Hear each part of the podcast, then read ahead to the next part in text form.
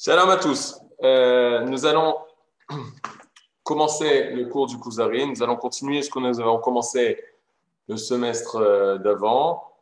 Aujourd'hui, le cours, ça va être un résumé de tout ce qu'on a vu jusqu'à maintenant. Parce que ça fait déjà trois mois que nous avons arrêté le, le Donc, euh, ce qui est très important pour moi, c'est que tout le monde soit au même niveau. Maintenant, j'explique. Pour ceux qui étaient au premier semestre, premier semestre, c'est très bien, c'est une révision. L'année dernière, c'est très bien, c'est une révision. Pour les nouveaux, ça va être un peu difficile. C'est on peut honteux que je vais devoir résumer autant de autant de cours en une fois. Mais ce que je vais résumer du, euh, du Kuzari, c'est ce qu'on a besoin pour la suite. Ça va? Alors d'abord, on va expliquer. Vous m'entendez bien là, c'est d'accord Bien fait. D'abord, vous pouvez mettre votre caméra. Et ce qui est très important, c'est comme c'est euh, un bête midrash virtuel, très important de poser des questions. Bien sûr, on pose des questions qui ont rapport directement au cours. Et si vous avez d'autres questions, on transmettra les questions sur d'autres sujets. Maintenant, regardez. Le Sefer Akuzari, il a été écrit par Rabbi Yehuda Alevi. C'est-à-dire, il a été écrit il y a 900 ans par Rabbi Yehuda Alevi. Rabbi Yehuda Alevi, c'est considéré comme un Rishon. C'est-à-dire quoi, Rishon?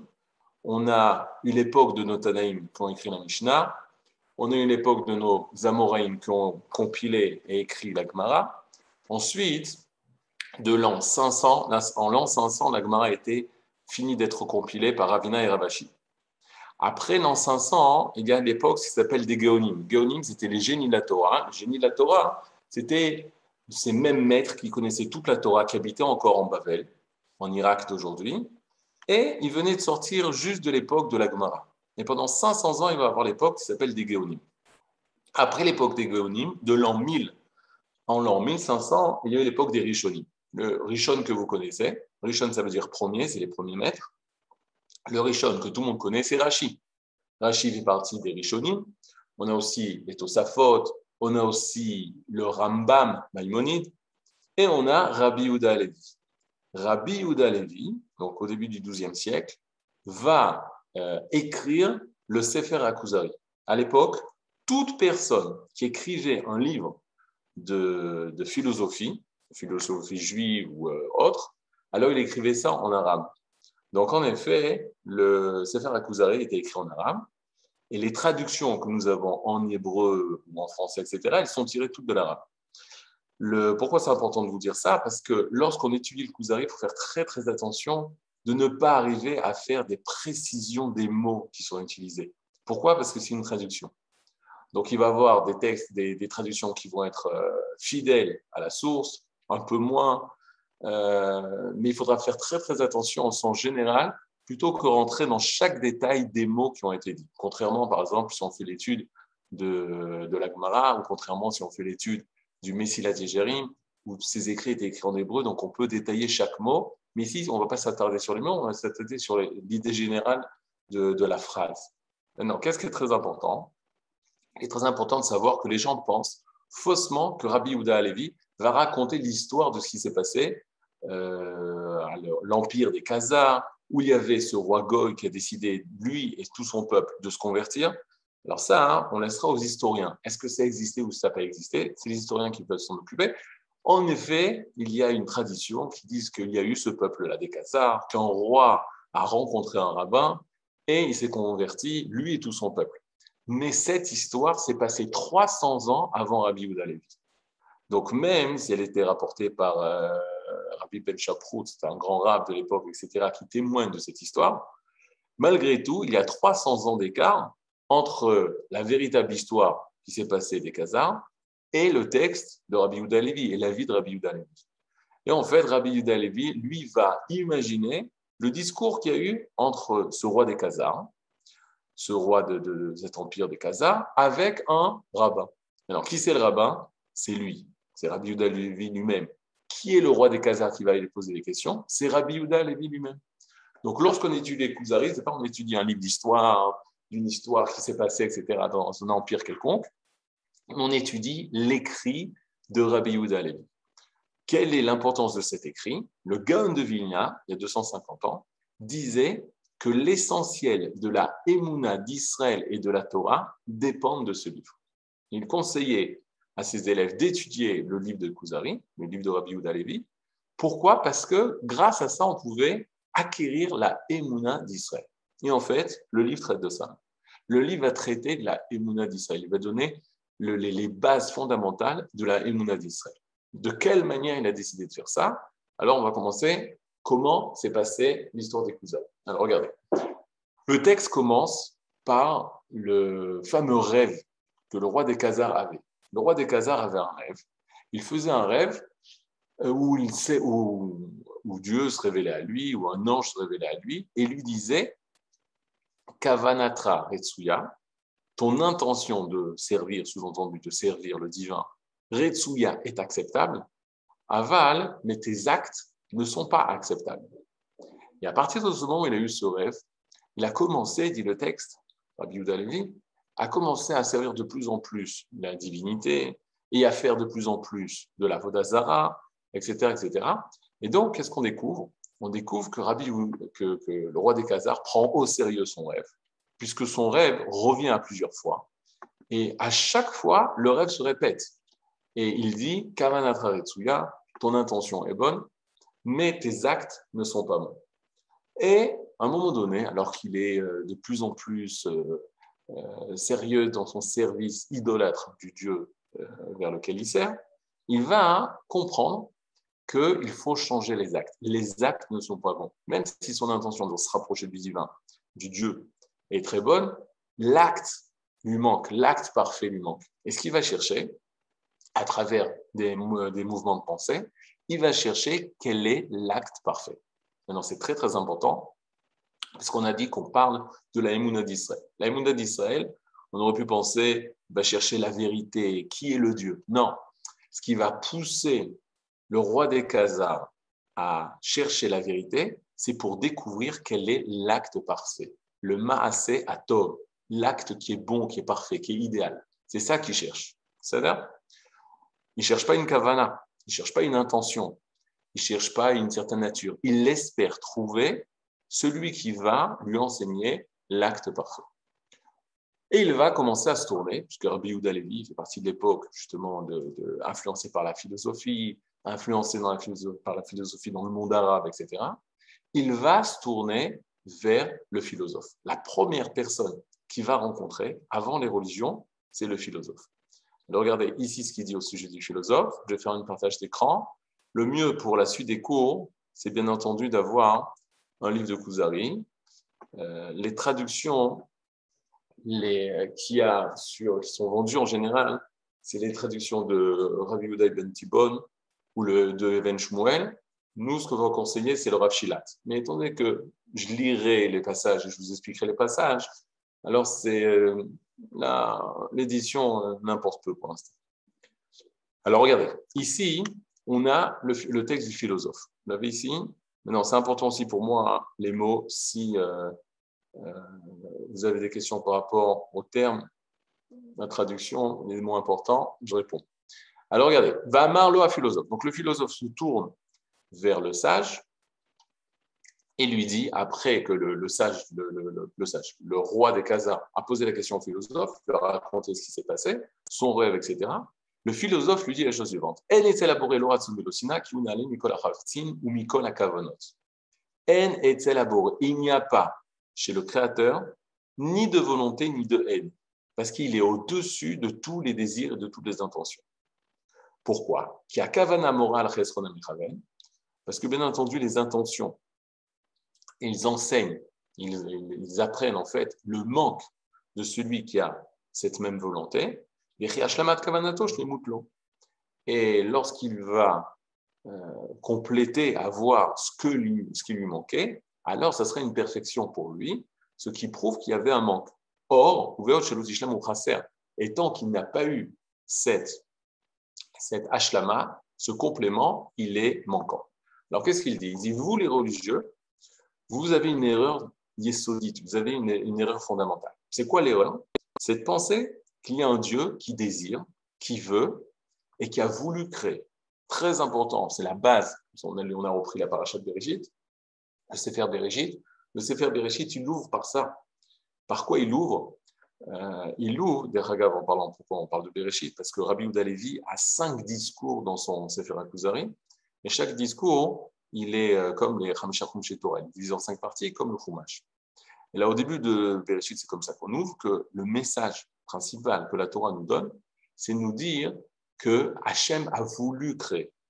Hachem, Dieu a voulu créer. Bereshit, le Midrash va dire, d'après le Zohar, c'est pour la Torah qui s'appelle Réchit, ou pour Israël qui s'appelle Réchit, que Dieu a créé le ciel et la terre. C'est comme ça qu'il faut traduire d'après Rachid. Ce qui veut nous dire que la Torah, elle veut nous donner, d'Afka, le but, pourquoi le monde a été créé? Ce qui veut dire que chez la Torah, c'est très important de nous dire que Dieu a voulu créer. Ça va à l'encontre de la pensée humaine. On exprime la pensée humaine par la philosophie, que personnes très, qui ont poussé la pensée humaine jusqu'au maximum peuvent arriver à la pensée philosophique de dire que non, il n'y a pas de volonté du côté du divin. Dieu n'attend rien de moi. Pourquoi? Parce que si Dieu veut quelque chose de moi, si Dieu me désire, si Dieu me veut, si Dieu veut créer, ce qui voudrait dire qu'il y a un manque, parce que ne veut que la personne qui exprime un manque. Or, par définition, Dieu est la perfection. Si la perfection est parfaite, il n'y a aucun manque. Or, l'expression de la volonté de vouloir quelque chose exprime un manque. Donc forcément, Dieu n'a pas de volonté. Puisque par définition, l'axiome de base est de dire que Dieu égale perfection et la perfection ne saurait euh, exprimer des manques. Et donc, Dieu ne s'intéresse ni à nos prières, ni à nos tuilotes, n'attend rien de nos mitzvot et ne s'adresse même pas à l'homme. Pourquoi? Parce que de s'adresser à nous voudrait exprimer un manque de son côté. Donc, il ne veut pas créer, il n'attend rien de l'homme. Dieu est totalement séparé de l'homme, d'après les philosophes religieux qui pensent quand même une existence d'un être divin. Ça, ça va être l'expression du philosophe. Alors, regardez quels sont les nafkaminos qui sortent du discours du philosophe. On a Verenuna la et c'est la philosophie. Ben Il dit il en est de même que Dieu ne s'intéresse pas de l'histoire des hommes et des détails de l'histoire des hommes. Pourquoi? Parce que l'histoire des, des, hommes est liée au changement, aux détails. Les détails se changent, se transforment avec le temps. Ce qui voudrait dire qu'il y a aussi un changement au niveau de la connaissance du divin, ce qui n'est pas acceptable, puisque s'il y a un changement, ce n'est pas la perfection, encore une fois. Et par conséquent, il est clair que Dieu ne s'intéresse pas de l'histoire. Dieu ne s'intéresse pas aux hommes qui sont liés au changement. Et donc, étant donné qu'il ne peut pas avoir de changement dans sa connaissance, Dieu ne s'intéresse pas à l'homme.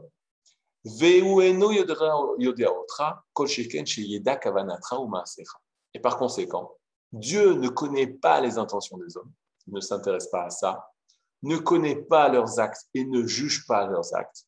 Parce que les actes des hommes changent. Et la connaissance de Dieu ne peut changer. Donc Dieu n'a pas de connaissance, ne se tourne pas vers les hommes. Il est clair que Dieu n'entend pas nos prières et qu'il ne voit pas nos, euh, nos mouvements. Pourquoi? Parce qu'encore une fois, si Akadosh Baruch écoutait nos prières, c'est-à-dire qu'il aurait euh, un manque, or Dieu n'a pas de manque, par conséquent, Dieu n'écoute pas nos prières. Maintenant, il est clair qu'un Dieu présente de cette façon, même s'il est Dieu, il n'a que le titre. Pourquoi? Parce qu'il est détaché totalement de ce monde. À quoi on exprime, euh, de quelle manière on peut traduire la chose? C'est euh, comme la lumière. La lumière, vous prenez une ampoule qui brille et qui donne sa lumière, il n'y a pas du tout, elle est claire, elle illumine, elle a une, une influence, mais elle n'a pas du tout la connaissance de, pourquoi, de sur qui elle est claire, qui elle est claire et pourquoi elle est claire émane de la lumière, une lumière, émane de l'ampoule, une lumière, mais il n'y a aucune kavana. Donc c'est très, très, très impersonnel, et c'est ce que la philosophie a développé. Comment la philosophie a pu dire une chose comme ça La philosophie a pu, se développer dans le monde, et là je parle au niveau de l'histoire humaine, uniquement quand Hachem a cessé de parler aux hommes, c'est-à-dire la fin de la prophétie. Le Rav Yehuda Ashkenazi mettait ça en avant de manière très très forte.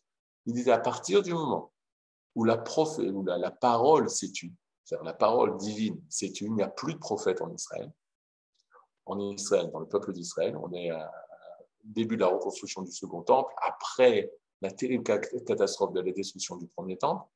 Il n'y a plus de prophétie. Alors, en parallèle de la destruction du temple et de la disparition de la prophétie d'Israël, apparaissent les philosophes. Apparaissent les philosophes. On ne peut parler d'un Dieu qui ne s'intéresse plus au monde seulement après la destruction et l'affaiblissement terrible de la nation d'Israël. Est-ce que jusque-là, vous avez des questions? C'est toujours une question qui est difficile, parce qu'on a l'impression de parler tout seul, mais vous m'entendez. On continue. Euh, le, roi, le roi des Khazars, le, philosophe, continue à répondre au roi des Khazars de sa philosophie, et il dit Maintenant,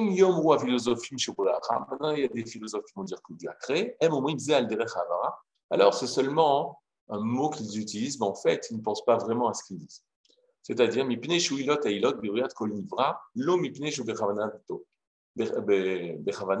Ça veut dire quoi? C'est-à-dire que c'est une des causes. Certains philosophes, philosophes vont accorder à leur Dieu une cause, mais depuis qu'il a eu, il il a, il a été eu la cause de la création ou une influence sur la création, c'est un peu plus, euh, plus fin que ça, il a disparu de ses influences. Il ne fait plus partie de ce monde. C'est-à-dire, il existe, mais il n'a pas d'influence sur ce monde et il ne s'intéresse pas à ce monde. Vélo bara madame qui a olam kadmon. Alors là, il rajoute, ça, on a l'impression de se contredire. Lo bara madame, il n'a jamais créé d'homme parce que le monde a toujours existé. Alors, très important, Maurice Rabbi, le Rav disait à il dit le philosophe qu'il y a dans le Kuzari, c'est le scientifique d'aujourd'hui. Quand Rabbi Yehuda Levi va se tourner vers le philosophe, il se tourne en fait vers la science. Qu'est-ce que dit la science? Est arrivée. La science est arrivée à se poser la question est-ce que le monde a toujours existé ou est-ce que le monde a été créé? Et Aristote est arrivé à dire que le monde a toujours existé. Ça s'appelle en hébreu Aolam Kadmon. Le monde Kadmon. Il est d'avant. Il n'y a pas eu une création. Comme je vous ai dit tout à l'heure, la Torah ne nous dit pas ça. Elle nous dit bara. Bara, ça veut dire donner l'existence. On a donné l'existence au monde. Il n'y avait rien. Le monde a été créé ex nihilo, pour prendre l'expression euh, philosophique. Yesh me On a été créé à partir de rien. C'est-à-dire qu'il n'y avait rien. Et il y a une volonté de créer. C'est quoi la différence? Reprendre ce qu'on a dit au départ. S'il n'y avait rien qu'une volonté de créer, c'est-à-dire que Dieu veut, nous veut. Mais si, d'après les philosophes ou d'après les scientifiques d'aujourd'hui, Aolam Kadmon, Kadmon, le monde a toujours existé, cela veut dire que Dieu ne s'intéresse pas, qu'il n'y a pas de volonté dans ce monde. Hachem ne nous veut pas, on est là par hasard, parce que le monde a toujours existé. Quand tu tournes vers un scientifique et on demande, on pose la fameuse question, quelle est la première apparition de la vie? Ils vont dire, il y a 14 milliards d'années, D'abord, il faut reconnaître la grandeur de l'homme qui arrivait à faire des calculs euh, si phénoménaux par rapport à la création. Ils arrivent à prouver qu'il y a 14 milliards d'années, c'est l'apparition de la première bactérie, de là, la création du monde. Et si on leur demande, et avant cette bactérie, et avant les 14 milliards d'années, alors eux, ils répondront, il fait, laisse-nous le temps de découvrir. On cherche encore la première cause. On est en train de chercher les premières causes, le départ. On est dans la recherche. Mais ce n'est pas parce que nous n'avons pas, nous ne sommes pas arrivés au but de notre recherche que nous allons arriver à la conclusion qui est euh, presque illogique et irrationnelle qu'il y ait un Dieu qui a voulu qu'il y ait une création. Donc c'est un peu ce que le philosophe ici de Rabbi Yehuda nous dit. Le monde a toujours existé. C'est-à-dire quoi? Le monde a toujours existé? Il n'y a jamais à un moment donné rien, et de ce rien est apparu le tout, la création. Ça n'existe pas. Le monde est toujours là. Et donc, nous, en tant que philosophes, on appartient à ce monde-là qui a été créé de causes et de conséquences. Et mon but, va dire le philosophe, c'est d'arriver aux causes premières et de comprendre et d'arriver à cette fameuse sagesse que l'homme doit travailler toute sa vie pour comprendre les choses de ce monde mais la relation entre un Dieu et un homme n'existe pas. Donc, vous pouvez comprendre de quelle manière le roi des Khazars va-t-il accepter ce que le philosophe lui dit ou pas Il est très simple de dire que non. Pourquoi? Parce que le, roi des Khazars, lui, a un vécu totalement différent. Lui, il sent pertinemment que ses actes ont une fonction, ont une raison, ont une raison d'être. Il dit, toi, tu es en train de me parler d'un Dieu, dit le roi des Khazars au philosophe, et c'est comme ça qu'il va lui répondre. Tu es en train de me parler d'un Dieu qui ne s'intéresse pas à l'homme. Or, moi, qu'est-ce que j'ai vécu? J'ai vécu justement un Dieu qui s'intéresse à moi, puisque le rêve, puisque j'ai rêvé. Donc, c'est très intéressant. Peut-être on va faire un doctorat sur ce que tu dis. C'est des pensées, c'est construit, c'est une certaine logique. Mais comment moi je vis les choses, c'est une chose totalement différente. Et il va s'inclure non seulement lui, mais aussi à toutes les religions. Il va dire, regardez, dans sa réponse, il va dire, il y a deux grandes religions. Donc, tu vas leur poser la question après. La religion de l'islam et la religion de la chrétienté. Il va dire la chose suivante. Euh,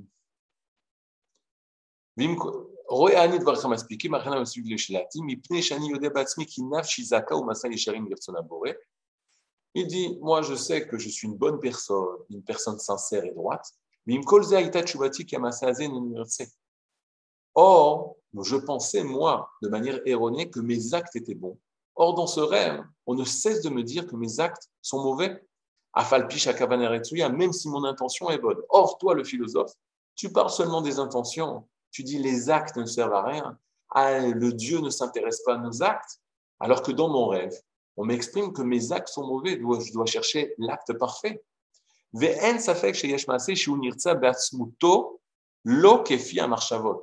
Et donc, c'est clair que je, il y a un acte qui en soit vrai. Et c'est ça que je dois trouver. Et si c'est pas ainsi, c'est-à-dire si tous nos actes n'ont aucune valeur, pourquoi Edom et Ishmael Pourquoi le monde euh, chrétien, le monde musulman? Comment peut-il faire des guerres de religion?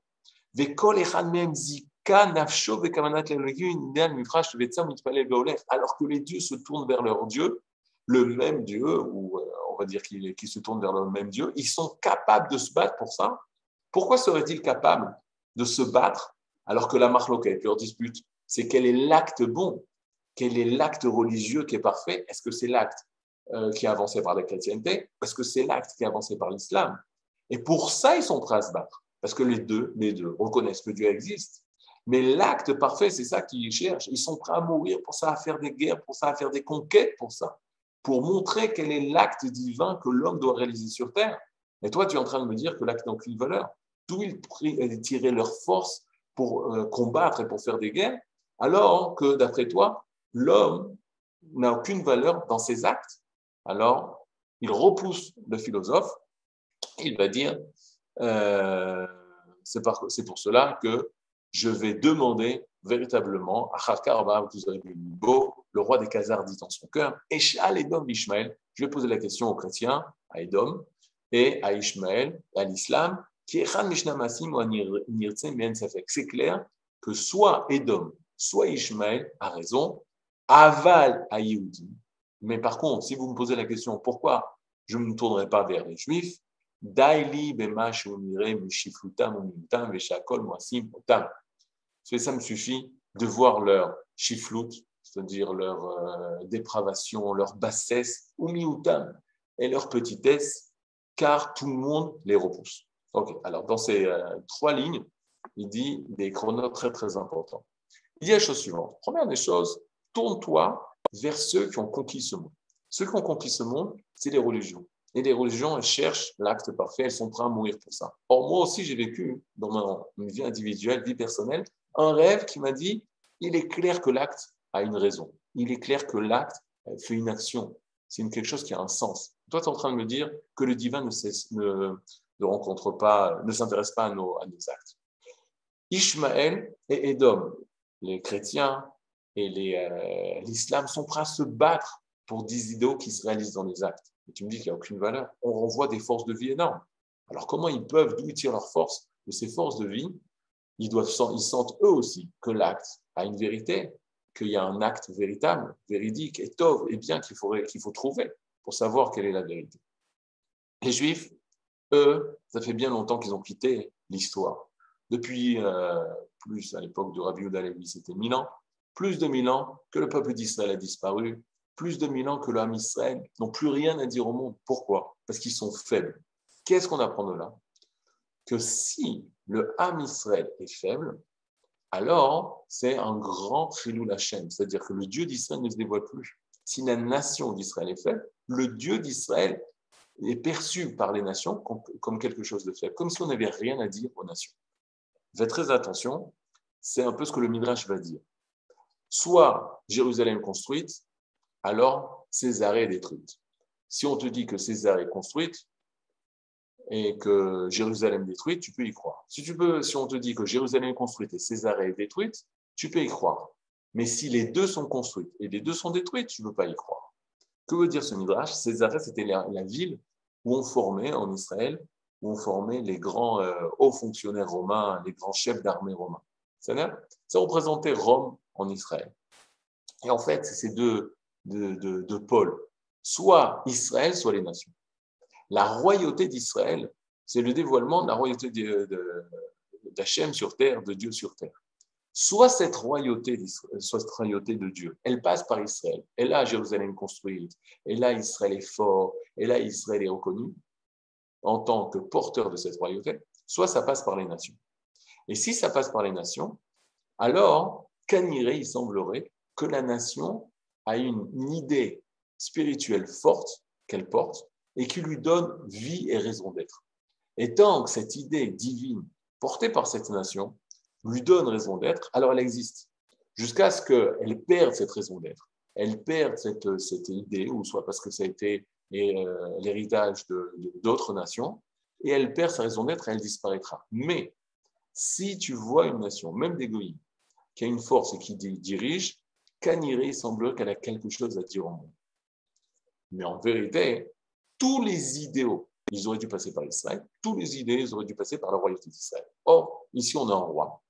Au lieu de se tourner vers les Juifs, parce qu'ils sont la source, il va arriver à la fin, mais il va arriver par l'aide brera, par, euh, on n'a pas le choix que de poser la question juive, parce que et les chrétiens et l'islam se réfèrent au peuple d'Israël. Mais en premier, en premier acte, il ne peut pas se tourner vers le, peuple juif parce qu'il voit leur faiblesse. Leur faiblesse, il semblerait une, un signe extérieur de leur éloignement de la vérité. Ils ne savent plus, ils ont perdu le, lien avec le divin, comme de cette manière est perçu le, le juif à l'époque. C'est pour ça qu'il fait très attention, quand on dit Yehudi, c'est très péjoratif. Yehudi, juif, c'est Yuden, c'est très péjoratif. Atkedeka, à tel point que Sefer Akuzari, le second titre, c'était la défense de la religion qui a été méprisée. La défense de la foi méprisée ou de la religion méprisée, on parle de la religion parce qu'il va défendre l'idée d'Israël, que même en Galoute, on reste porteur de ce message d'Israël d'une manière très, très, très cachée et faible. Mais on a le message. Et donc, il va se tourner vers le chrétien. Alors, qu'est-ce que la chrétienté va dire? La chrétienté va dire une chose euh, très, très, très, très spécial à comprendre, et vous allez comprendre pourquoi. Euh, il faut faire attention que le, le Kuzari d'époque, le Rabbi Levi, il y a mille ans, il exprime la chrétienté, et même, il exprime mieux la chrétienté que certains chrétiens. C'est très, très, très bizarre. Regardez, donc il va, il s'est tourné vers les sages d'Edom, donc la chrétienté, et il va leur demander quelle est leur sagesse et leurs actes. Va Marlowe, il lui a répondu. Donc le chrétien, spécialiste de la chrétienté, il lui répond Ani ma'amin bechidush anivot, c'est-à-dire je crois à la création du monde, comme le Ham Israël. Ou bekadum tadbori et qu'il y a un Dieu qui a toujours existé. Et qui a créé ce monde en six jours. Et il y a eu descendants de Adam, descendants de Noir, c'est-à-dire il y a eu un seul homme, qui est des, euh, générations jusqu'à Noir, et depuis Noir, le monde comme on connaît aujourd'hui, etc.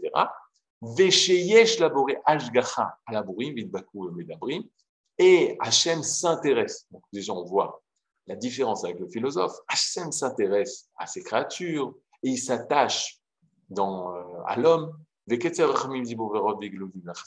Il dévoile des messages et des, des, des, des connaissances à ses prophètes. Il réside parmi les gens qui sont euh, acceptés à ses yeux.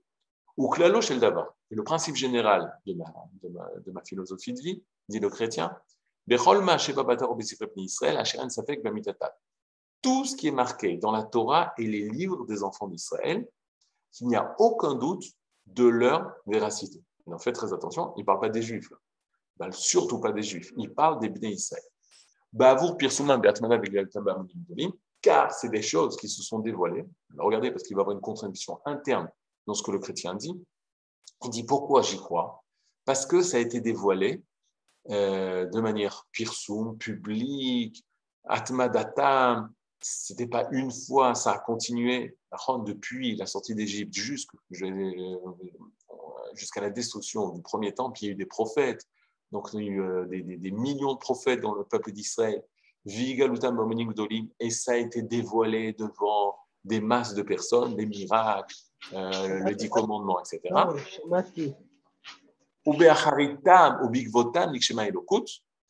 Et à leur suite, là on parle la suite des Israël, Nikshema Elokut. Elle s'est matérialisée, matérialisée la divinité. C'est-à-dire Dieu est devenu humain.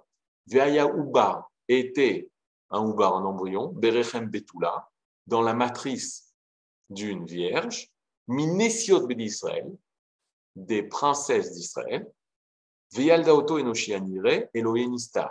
Et elle lui a donné naissance, homme de manière dévoilée et divin de manière cachée. Navi Shalwar Vanire, Eloa Shalwar Nistar. Il était prophète, il était de manière extérieure, on pensait que c'était un prophète qui était envoyé, mais c'était Dieu lui-même qui s'est envoyé. Ben et c'est le Mashiach, il est appelé le Messie, mais qui est appelé fils de Dieu, mais en fait, il est le Père, le Fils et le roi HaKodesh, Amitato. Donc, qu'est-ce qu'ils sont en train de dire? Une chose que les chrétiens aujourd'hui essayent de renier, c'est que Dieu est devenu homme. Dieu est devenu homme. Vous l'avez? C'est-à-dire, c'est une chose qui est un, impensable.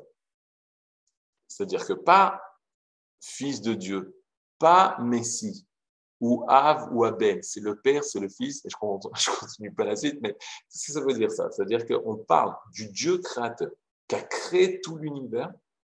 Il est venu dans la matrice d'une femme et c'est devenu un homme de l'extérieur, mais en fait, c'était Dieu lui-même de l'intérieur. Aujourd'hui, il y a des pensées chrétiennes qui essayent de ou cacher ça, ou diminuer ça, etc. Mais euh, le fait est qu'il parle de akshamat, la, la, parole fut chère. La parole est devenue chère, est devenue quelque chose de C'est plus une parole divine, c'est un homme. C'est-à-dire, on ne parle pas comme nous, Shalom de Moshe, qui était Isha Elohim, un homme du divin, où il y avait le divin, il y avait Moshe. Là, on parle que lui, leur Messie, c'est Dieu. Vous savez? D'où est-ce qu'on sait ça? Parce que malheureusement, on a, pendant 2000 ans, on a porté sur nous le déicide, l'assassinat de lui, de Dieu. On ne nous a pas, on nous a pas accusés de, de l'assassinat du Fils de Dieu ou l'assassinat du Messie. Non, l'assassinat de Dieu lui-même. Ça va? Et donc, il continue euh, ça, de parler de, la chrétienté, des mitzvot, etc. On va rentrer dans tous les détails, mais ils sont très très importants. Une chose très importante qu'il faut dire, que j'ai oublié, c'est euh, quand Pascal va expliquer la chrétienté, c'est pire que ce qu'on pensait. Parce que eux, nous, on a l'impression que quoi C'est que le Ham Israël, parce que la, force des chrétiens, c'est de dire justement que le Ham Israël a fauté, et les Juifs ont fauté, ils n'ont pas reconnu, et donc, nous, les chrétiens, nous sommes le verrou Israël. Le chrétien, la chrétienté, c'est le vrai Israël. Et la preuve, c'est que les Juifs souffrent en galoute et ils ont été euh, dans l'erreur. Et Dieu, pour les punir, il les fait souffrir en galoute et il les fait résister en galoute pour pouvoir être le porteur de leur faute et de montrer au monde entier leur erreur, qu'ils ont tué Dieu et qu'ils ont tué le Messie, qu'ils n'ont pas reconnu le, le, véritable Messie. Et nous, les chrétiens, nous sommes le vrai D'après Pascal, qui était un chrétien fervent, lui, il va expliquer une chose totalement différente. Il dit tout le temps la chrétienté existait. Vous savez Au Sinaï, c'était des chrétiens.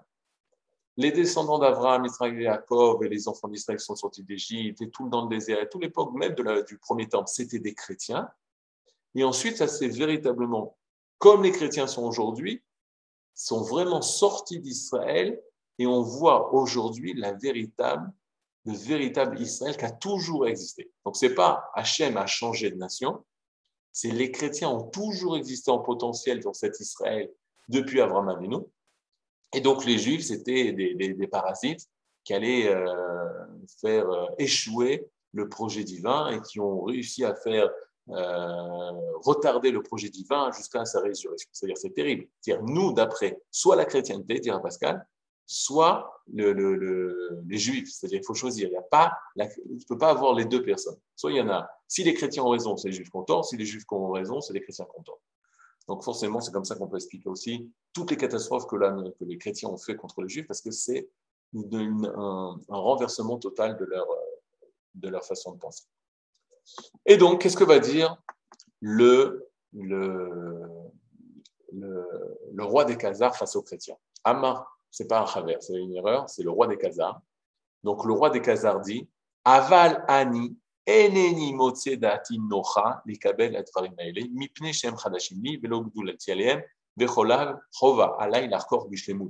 Qu'est-ce qu'il dit? Je ne peux pas accepter une chose comme ce que tu viens de raconter, parce que c'est une chose difficile à comprendre. J'ai pas grandi sur ça. Il faut vraiment euh, expliquer mieux ça. Et j'avais à l'époque cité une rencontre, le, le Rav Yehuda Ashkenazi, Manitou, euh, rencontrait beaucoup de chrétiens. Il avait, il, raconte qu'il avait rencontré un, il avait un débat télévisé ou je sais pas quoi avec un, grand euh, ponte de la chrétienté. Et il lui a demandé, il lui dit, comment vous pouvez m'expliquer, comment vous pouvez m'expliquer que Dieu qui a créé l'univers, les galaxies, les milliards d'étoiles, etc., est devenu un homme? Et comment c'est possible de comprendre juste comme ça?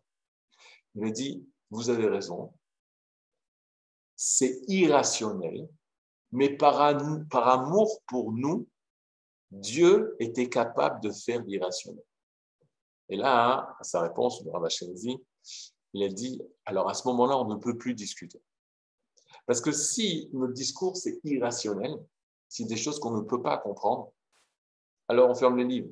On n'a plus, plus de dialogue. C'est un peu ce qui se passe avec le, avec l'islam. L'islam, il n'y a pas de dialogue parce qu'on ne parle pas des mêmes choses. C'est-à-dire, ils ont une autre réalité. Mais la chrétienté, si elle dit pas amour, on a dépassé le rationnel, il n'y a plus de rationnel, alors on peut plus discuter. C'est un peu le, le, le, le problème qu'il y a. Le deuxième, le gros problème qu'il y a, à part l'akshama, à part que c'est l'idolâtrie, ils ont la chrétienté, et là il faut dire, euh, je vais conseiller euh, énormément de lire le passage de Abraham Livni dans toute l'explication sur la chrétienté, tout le livre, il faut le lire, mais si vous avez en premier lieu, lisez le passage sur la chrétienté, il dit ça d'une manière très forte. Dire que la chrétienté c'est Israël, c'est avoir fait taire la possibilité que Dieu parle aux hommes. Parce que le vecteur par lequel, le canal par lequel le divin se dévoile aux hommes, c'est par Israël. Or, la chrétienté, c'est dire qu'Israël n'existe pas. Il n'y a, pas de, a pas de canal existant entre le divin et Israël. Par conséquent, on, étouffe la prophétie.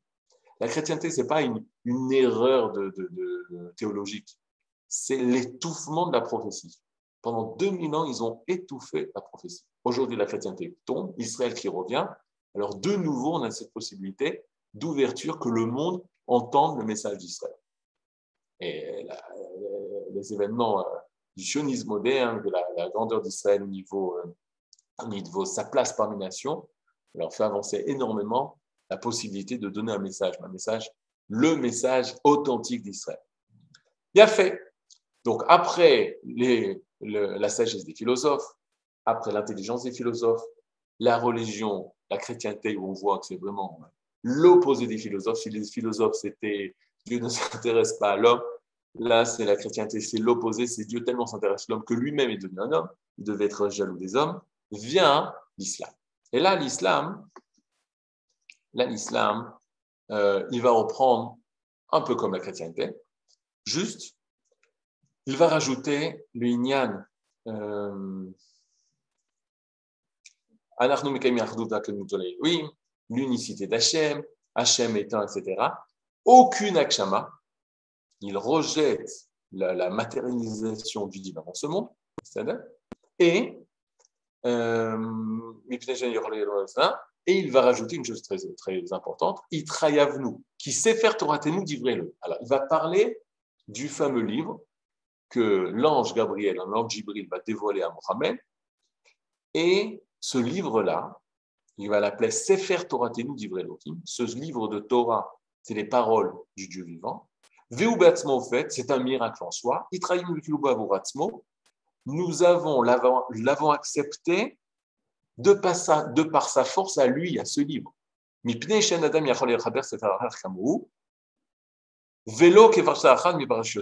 Parce qu'il est impossible à un homme, à un humain, d'écrire de telles choses. C'est-à-dire, mettez-vous au courant que le Coran est une chose divine de par lui-même, parce que ce qui est marqué, seul le divin peut écrire. Très important, aussi dans le même esprit chrétien, toutes les Torahs, toutes les Torahs qui ont été données, dont la Torah d'Israël, au Sinaï, et peut-être même les chrétiens, avec Jésus, parce que Jésus fait partie des prophètes des, Arabes. Je rappelle que les Arabes sont en 630, donc c'est très tard. Le Coran va annuler toutes les autres Torahs et la vraie et seule Torah, c'est le Coran. Torah Elle appelle toutes les nations vers la Torah d'Ishmael. Donc, elle oblige toutes les nations à se convertir à l'islam et d'accepter le Coran, de se mettre au Coran. Et bien sûr, s'ils acceptent ça, ils auront euh, au Gan ils profiteront énormément de la nourriture, de la chair, etc. Donc, qu'est-ce qu'on voit? Première des choses, pas d'akshama, pas de matérialisation.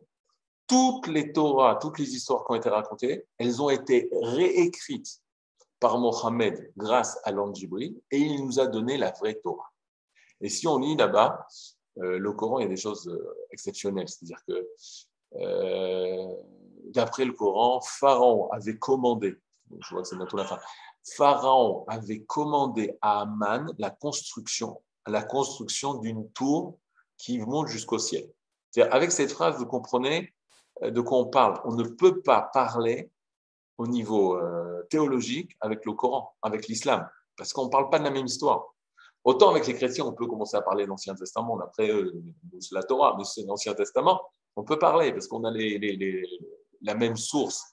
Mais avec l'islam, on ne peut pas parler parce que tout est mélangé et ils ont réécrit l'histoire. Et seul ce qui est marqué dans le Coran existe. Par exemple, une chose que d'après l'islam ne accepte pas, c'est le temple de Jérusalem. Même s'il se trouve devant des archives et même des, fouilles archéologiques du temple de Jérusalem, le temple de Jérusalem n'existe pas parce qu'il n'est pas marqué dans le Coran. Seul ce qui est marqué dans le Coran existe. Ok, donc ça c'est le niveau. Rabbi Ouda Levi, réponse du Chaver, euh, euh, pas du, ah, du roi des Khazars, je ne peux pas accepter l'islam parce que je ne parle pas l'arabe. Ok? Donc c'est très très très bizarre. Apprends l'arabe. Je suis sûr qu'il y a des ulpans extraordinaires d'arabe, surtout euh, en Israël sûrement, mais aussi en France, pour apprendre l'arabe. Donc va apprendre l'arabe et tu pourras accepter l'islam. Là, qu'est-ce qu'il veut dire? Il veut dire, tu es en train de, même si j'apprends l'arabe, j'ai pas grandi dans ça, c'est pas du tout ma nature. D'ailleurs, tu peux apprendre une langue, mais pas être dans l'esprit de la langue, ne pas connaître les finesses de la langue. Il faut une différence entre une personne qui parle le français et une personne qui est née en France et qui a cette culture. Alors, la même chose. Tu me demandes d'accepter une religion qui n'est pas ma nature. Et là, c'est quelque chose qui est bizarre. C'est-à-dire comme s'il émettent, écoutez bien cette phrase, c'est comme si la vérité, l'acte parfait, qui va m'enseigner l'acte parfait, c'est la vérité qui va m'enseigner l'acte parfait, c'est une chose qui est extérieure à moi. C'est une chose qui est différente totalement de moi. Et ça, ça ne marche pas. Ça, ça ne peut pas marcher. Rabbi Ouda Levi, il nous rentre doucement, doucement dans la troisième étape. Première étape, l'intellect. Chercher qu'est-ce que l'intellect peut m'apporter. Il peut m'apporter un Dieu philosophe, séparé du monde, etc. Deuxième étape, peut-être Dieu c'est l'homme.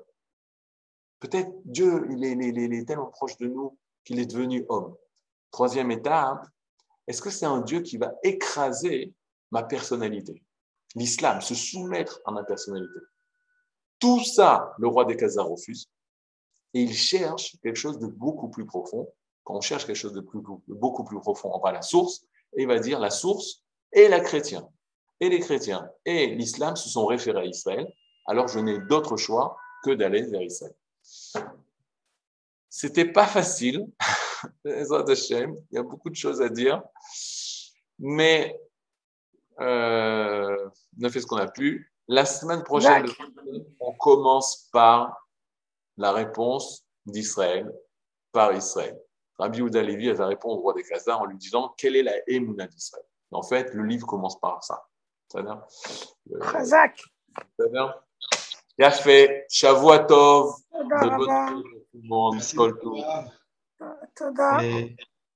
Rav, euh, il y a eu des questions, je ne sais pas si vous avez vu Rav. Le temps que, il y a eu des questions. Alors, je viens, euh, oui, mais là, si le Rav est arrivé.